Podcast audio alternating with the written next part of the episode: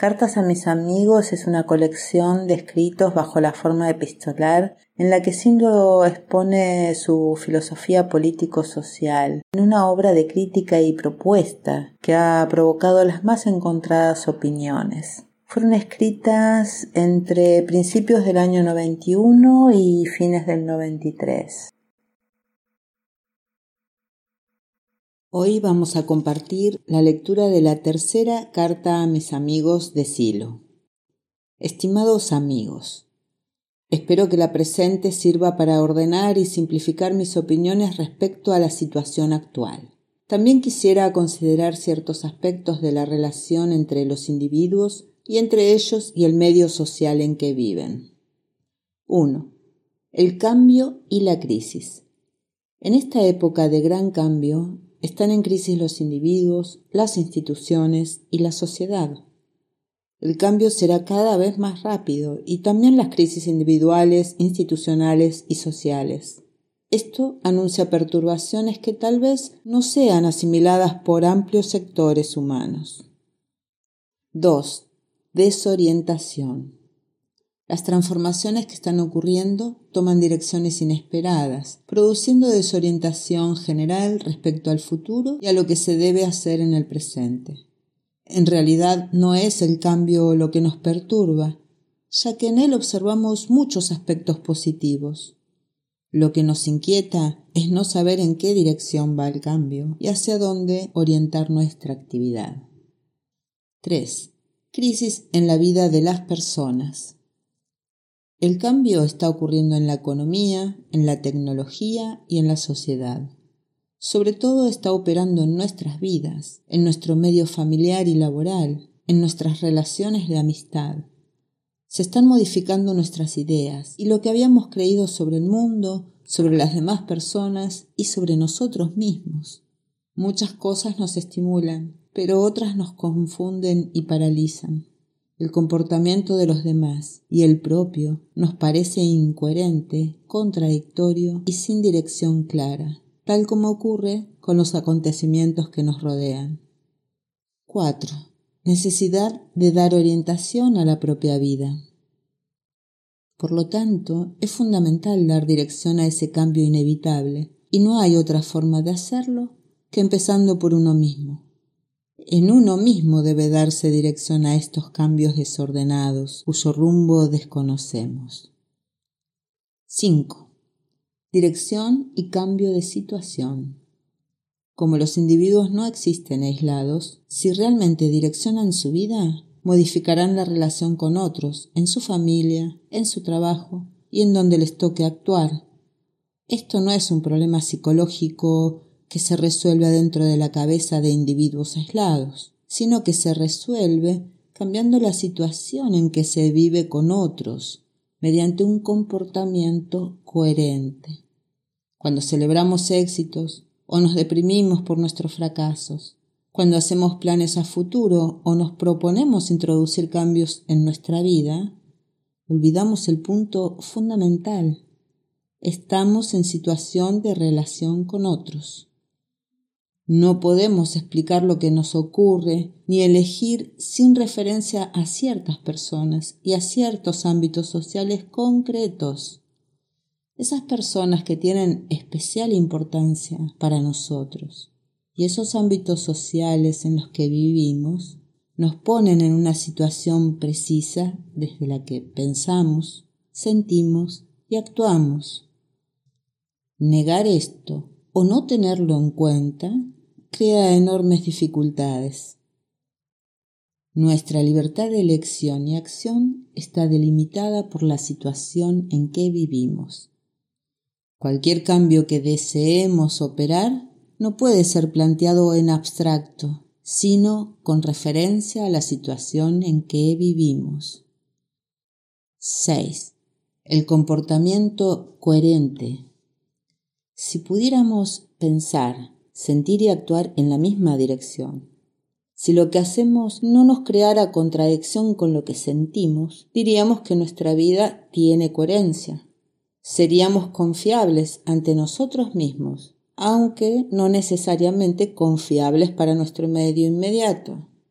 deberíamos lograr esa misma coherencia en la relación con otros, tratando a los demás como quisiéramos ser tratados. Sabemos que puede existir una especie de coherencia destructiva, como observamos en los racistas, los explotadores, los fanáticos y los violentos. Pero está claro su incoherencia en la relación, porque tratan a otros de un modo muy distinto al que desean para sí. Esa unidad de pensamiento, sentimiento y acción, esa unidad en el trato que se pide con el trato que se da, son ideales que no se realizan en la vida diaria. Este es el punto. Se trata de un ajuste de conductas a esas propuestas. Se trata de valores que, tomados con seriedad, direccionan la vida, independientemente de las dificultades que se enfrenten para realizarlos. Si observamos bien las cosas, no estáticamente, sino en dinámica, Comprenderemos esto como una estrategia que debe ir ganando terreno a medida que pase el tiempo. Aquí sí valen las intenciones, aunque las acciones no coincidan al comienzo con ellas, sobre todo si aquellas intenciones son sostenidas, perfeccionadas y ampliadas. Esas imágenes de lo que se desea lograr son referencias firmes que dan dirección en toda situación. Y esto que decimos no es tan complicado. No nos sorprende, por ejemplo, que una persona oriente su vida para lograr una gran fortuna. Sin embargo, ésta puede saber por anticipado que no lo logrará. De todas maneras, su ideal la impulsa, aunque no tenga resultados relevantes. ¿Por qué entonces no se puede entender que aunque la época sea adversa al trato que se pide, con el trato que se da, aunque sea adversa a pensar, sentir y actuar en la misma dirección, esos ideales de vida pueden dar dirección a las acciones humanas. 7. Las dos propuestas. Pensar, sentir y actuar en la misma dirección y tratar a los demás como uno desea ser tratado son dos propuestas tan sencillas que pueden ser entendidas como simples ingenuidades por gentes habituadas a las complicaciones. Sin embargo, tras esa aparente candidez hay una nueva escala de valores en cuyo punto más alto se pone la coherencia, una nueva moral para la que no es indiferente cualquier tipo de acción, una nueva aspiración que implica ser consecuente con el esfuerzo por dar dirección a los acontecimientos humanos. Tras esa aparente candidez se apuesta por el sentido de la vida, personal y social, que será verdaderamente evolutivo o marchará a la desintegración. No podemos ya confiar en que viejos valores den cohesión a las personas en un tejido social que día a día se deteriora por la desconfianza, el aislamiento y el individualismo crecientes.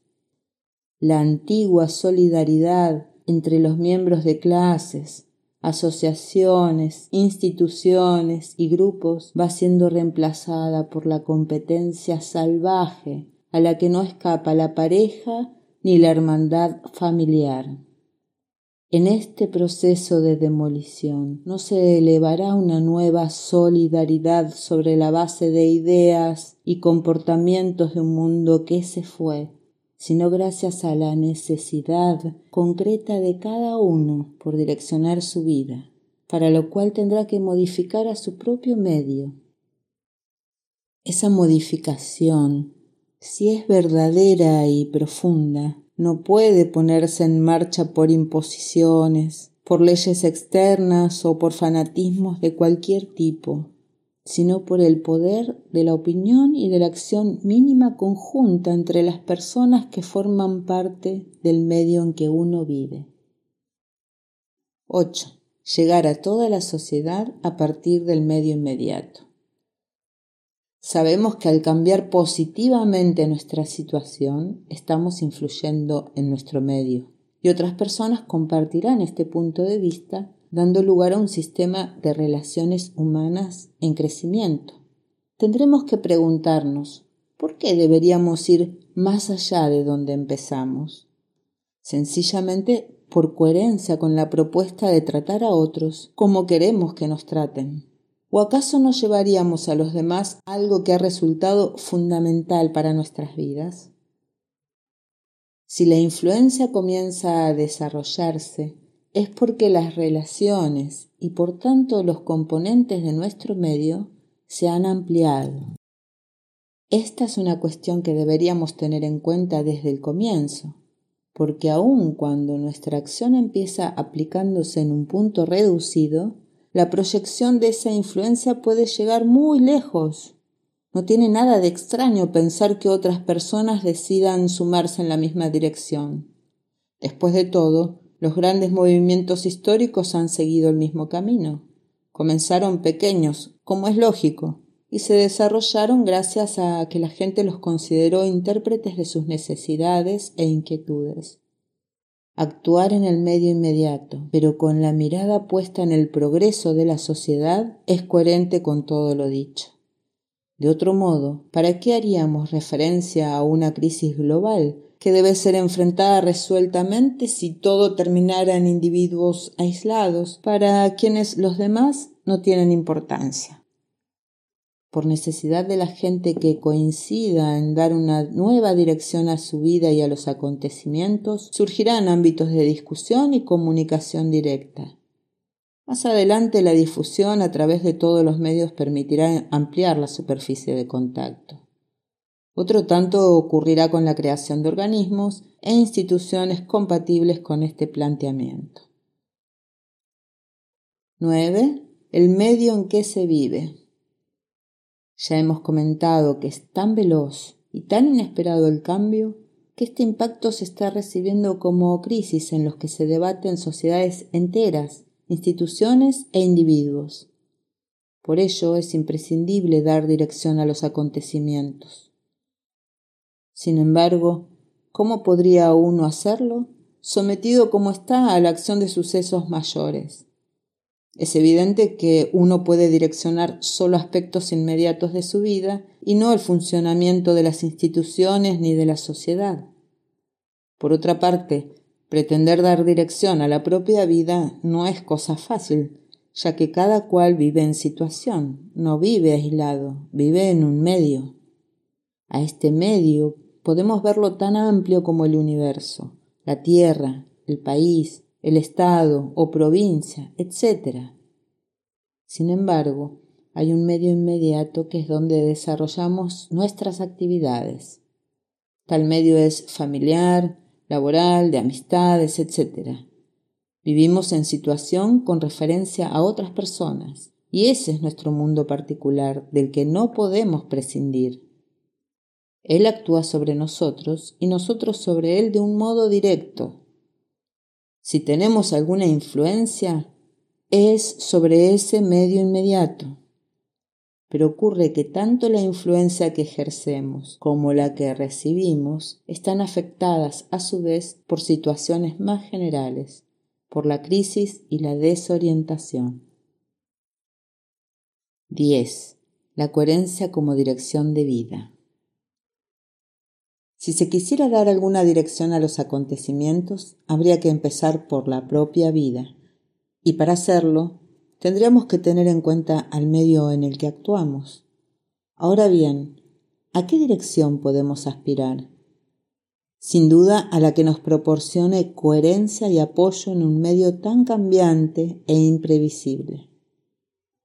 Pensar, sentir y actuar en la misma dirección es una propuesta de coherencia en la vida. Sin embargo, esto no es fácil, porque nos encontramos en una situación que no hemos elegido completamente. Estamos haciendo cosas que necesitamos, aunque en gran desacuerdo con lo que pensamos y sentimos. Estamos puestos en situaciones que no gobernamos.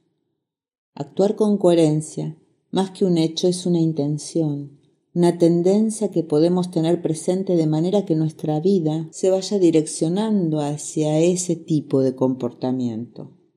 Es claro que únicamente influyendo en ese medio podremos cambiar parte de nuestra situación. Al hacerlo, estaremos direccionando la relación con otros y otros compartirán tal conducta.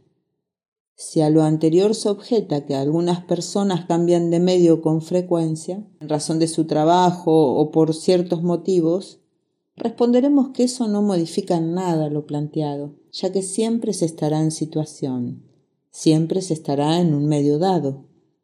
Si pretendemos coherencia, el trato que demos a los demás tendrá que ser del mismo género que el trato que exigimos para nosotros. Así, en estas dos propuestas encontramos los elementos básicos de dirección hasta donde llegan nuestras fuerzas. La coherencia avanza en tanto avance el pensar, sentir y actuar en la misma dirección. Esta coherencia se extiende a otros, porque no hay otra manera de hacerlo, y al extenderse a otros comenzamos a tratarlos del modo que quisiéramos ser tratados. Coherencia y solidaridad son direcciones, aspiraciones de conductas a lograr. 11. La proporción de las acciones como avance hacia la coherencia. ¿Cómo avanzar en dirección coherente? En primer término necesitaremos una cierta proporción en lo que hacemos cotidianamente. Es necesario establecer cuáles son las cuestiones más importantes en nuestra actividad. Debemos priorizar lo fundamental para que las cosas funcionen y luego lo secundario y así siguiendo. Posiblemente con atender a dos o tres prioridades tengamos un buen cuadro de situación. Las prioridades no pueden invertirse, no pueden tampoco separarse tanto que se desequilibre nuestra situación. Las cosas deben ir en conjunto, no aisladamente, evitando que unas se adelanten y otras se atrasen. Frecuentemente nos cegamos por la importancia de una actividad y de esta suerte se nos desbalancea el conjunto. Al final lo que considerábamos tan importante tampoco puede realizarse porque nuestra situación general ha quedado afectada. También es cierto que a veces se presentan asuntos de urgencia a los que debemos abocarnos, pero es claro que no se puede vivir postergando otros que hacen al cuidado de la situación general en que vivimos. Establecer prioridades y llevar la actividad en proporción adecuada es un avance evidente en dirección a la coherencia. 12. La oportunidad de las acciones como avance hacia la coherencia. Existe una rutina cotidiana dada por los horarios, los cuidados personales y el funcionamiento de nuestro medio. Sin embargo, dentro de esas pautas hay una dinámica y riqueza de acontecimientos que las personas superficiales no saben apreciar. Hay quienes confunden su vida con sus rutinas, pero esto no es así en absoluto, ya que muy frecuentemente deben elegir dentro de las condiciones que les impone el medio. Por cierto, vivimos entre inconvenientes y contradicciones, pero convendrá no confundir ambos términos. Entendemos por inconvenientes a las molestias e impedimentos que afrontamos. No son enormemente graves, pero desde luego que si son numerosos y repetidos, acrecientan nuestra irritación y fatiga. Por cierto, estamos en condiciones de superarlos no determinan la dirección de nuestra vida ni impiden que llevemos adelante un proyecto. Son obstáculos en el camino que van desde la menor dificultad física a problemas en los que estamos a punto de perder el rumbo. Los inconvenientes admiten una gradación importante, pero se mantienen en un límite que no impide avanzar. Algo distinto ocurre con lo que llamamos contradicciones cuando nuestro proyecto no puede ser realizado, cuando los acontecimientos nos lanzan en una dirección opuesta a la deseada, cuando nos encontramos en un círculo vicioso que no podemos romper, cuando no podemos direccionar mínimamente a nuestra vida, estamos tomados por la contradicción. La contradicción es una suerte de inversión en la correntada de la vida que nos lleva a retroceder sin esperanza. Estamos describiendo el caso en que la incoherencia se presenta con mayor crudeza. En la contradicción se opone lo que pensamos, lo que sentimos y hacemos. A pesar de todo, siempre hay posibilidad de direccionar la vida, pero es necesario saber cuándo hacerlo. La oportunidad de las acciones es algo que no tenemos en cuenta en la rutina cotidiana, y esto es así porque muchas cosas están codificadas. Pero en referencia a los inconvenientes importantes y a las contradicciones, las decisiones que tomamos no pueden estar expuestas a la catástrofe. En términos generales, debemos retroceder ante una gran fuerza y avanzar con resolución cuando esa fuerza se debilite. Hay una gran diferencia entre el temeroso que retrocede o se inmoviliza ante cualquier inconveniente y el que actúa sobreponiéndose a las dificultades, sabiendo que precisamente avanzando puede sortearlas. Ocurre a veces que no es posible avanzar porque se levanta un problema superior a nuestras fuerzas y arremeter sin cálculo nos lleva al desastre. El gran problema que enfrentemos será también dinámico, y la relación de fuerzas cambiará, o porque vamos creciendo en influencia o porque su influencia disminuye. Rota la resolución anterior es el momento de proceder con resolución, ya que una indecisión o una postergación hará que nuevamente se modifiquen los factores. La ejecución de la acción oportuna es la mejor herramienta para producir cambios de dirección. 13 la adaptación creciente como avance hacia la coherencia. Consideremos el tema de la dirección, de la coherencia que queremos lograr. Adaptarnos a ciertas situaciones tendrá que ver con esa propuesta porque adaptarnos a lo que nos lleva en dirección opuesta a la coherencia es una gran incoherencia. Los oportunistas padecen de una gran miopía respecto a este tema. Ellos consideran que la mejor forma de vivir es la aceptación de todo, es la adaptación a todo. Piensan que aceptar todo, siempre que provenga de quienes tengan poder, es una gran adaptación, pero es claro que su vida dependiente está muy lejos de lo que entendemos por coherencia.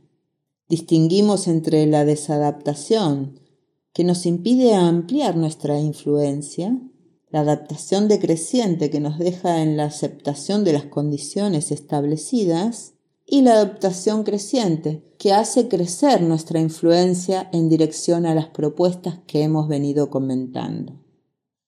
Sinteticemos lo dicho. 1. Hay un cambio veloz en el mundo, motorizado por la revolución tecnológica, que está chocando con las estructuras establecidas y con la formación y los hábitos de vida de las sociedades y los individuos. 2. Este desfasaje genera crisis progresiva en todos los campos y no hay por qué suponer que va a detenerse, sino inversamente tenderá a incrementarse. 3. Lo inesperado de los acontecimientos impide prever qué dirección tomarán los hechos, las personas que nos rodean y, en definitiva, nuestra propia vida. 4. Muchas de las cosas que pensábamos y creíamos ya no nos sirven. Tampoco están a la vista soluciones que provengan de una sociedad, unas instituciones y unos individuos que padecen el mismo mal. 5. Si decidimos trabajar para hacer frente a estos problemas, tendremos que dar dirección a nuestra vida, buscando coherencia entre lo que pensamos, sentimos y hacemos. Como no estamos aislados, esa coherencia tendrá que llegar a la relación con otros, tratándolos del modo en que queremos ser tratados. Tratándolos del modo que queremos para nosotros. Tratándolos del modo que queremos para nosotros. Estas dos propuestas no pueden ser cumplidas rigurosamente, pero constituyen la dirección que necesitamos, sobre todo si las tomamos como referencias permanentes y profundizamos en ellas. 6. Vivimos en relación inmediata con otros y es en ese medio donde hemos de actuar para dar dirección favorable a nuestra situación. Esta no es una cuestión psicológica, una cuestión que puede arreglarse en la cabeza aislada de los individuos. Este es un tema relacionado con la situación en que se vive. 7. Siendo consecuentes con las propuestas que tratamos de llevar adelante, llegaremos a la conclusión que lo positivo para nosotros y nuestro medio inmediato debe ser ampliado a toda la sociedad. Junto a otros que coinciden en la misma dirección, implementaremos los medios más adecuados para que una nueva solidaridad encuentre su rumbo. Por ello, aún actuando tan específicamente en nuestro medio inmediato, no perderemos de vista una situación global que afecta a todos los seres humanos y que requiere de nuestra ayuda, así como nosotros necesitamos la ayuda de los demás. 8. Los cambios inesperados nos llevan a plantear seriamente la necesidad de direccionar nuestra vida. 9. La coherencia no empieza y termina en uno mismo, sino que está relacionada con un medio, con otras personas. La solidaridad es un aspecto de la coherencia personal. 10. La proporción en las acciones consiste en establecer prioridades de vida y operar en base a ellas, evitando que se desequilibren. 11. La oportunidad del accionar tiene en cuenta retroceder ante una gran fuerza y avanzar con resolución cuando ésta se debilita. Esta idea es importante a los efectos de producir cambios en la dirección de la vida si estamos sometidos a la contradicción. 12. Es tan inconveniente la desadaptación en un medio sobre el que no podemos cambiar nada como la adaptación decreciente en la que nos limitamos a aceptar las condiciones establecidas. La adaptación creciente consiste en el aumento de nuestra influencia en el medio y en dirección coherente. Reciban con esta un gran saludo. 17 de diciembre de 1991. Silo.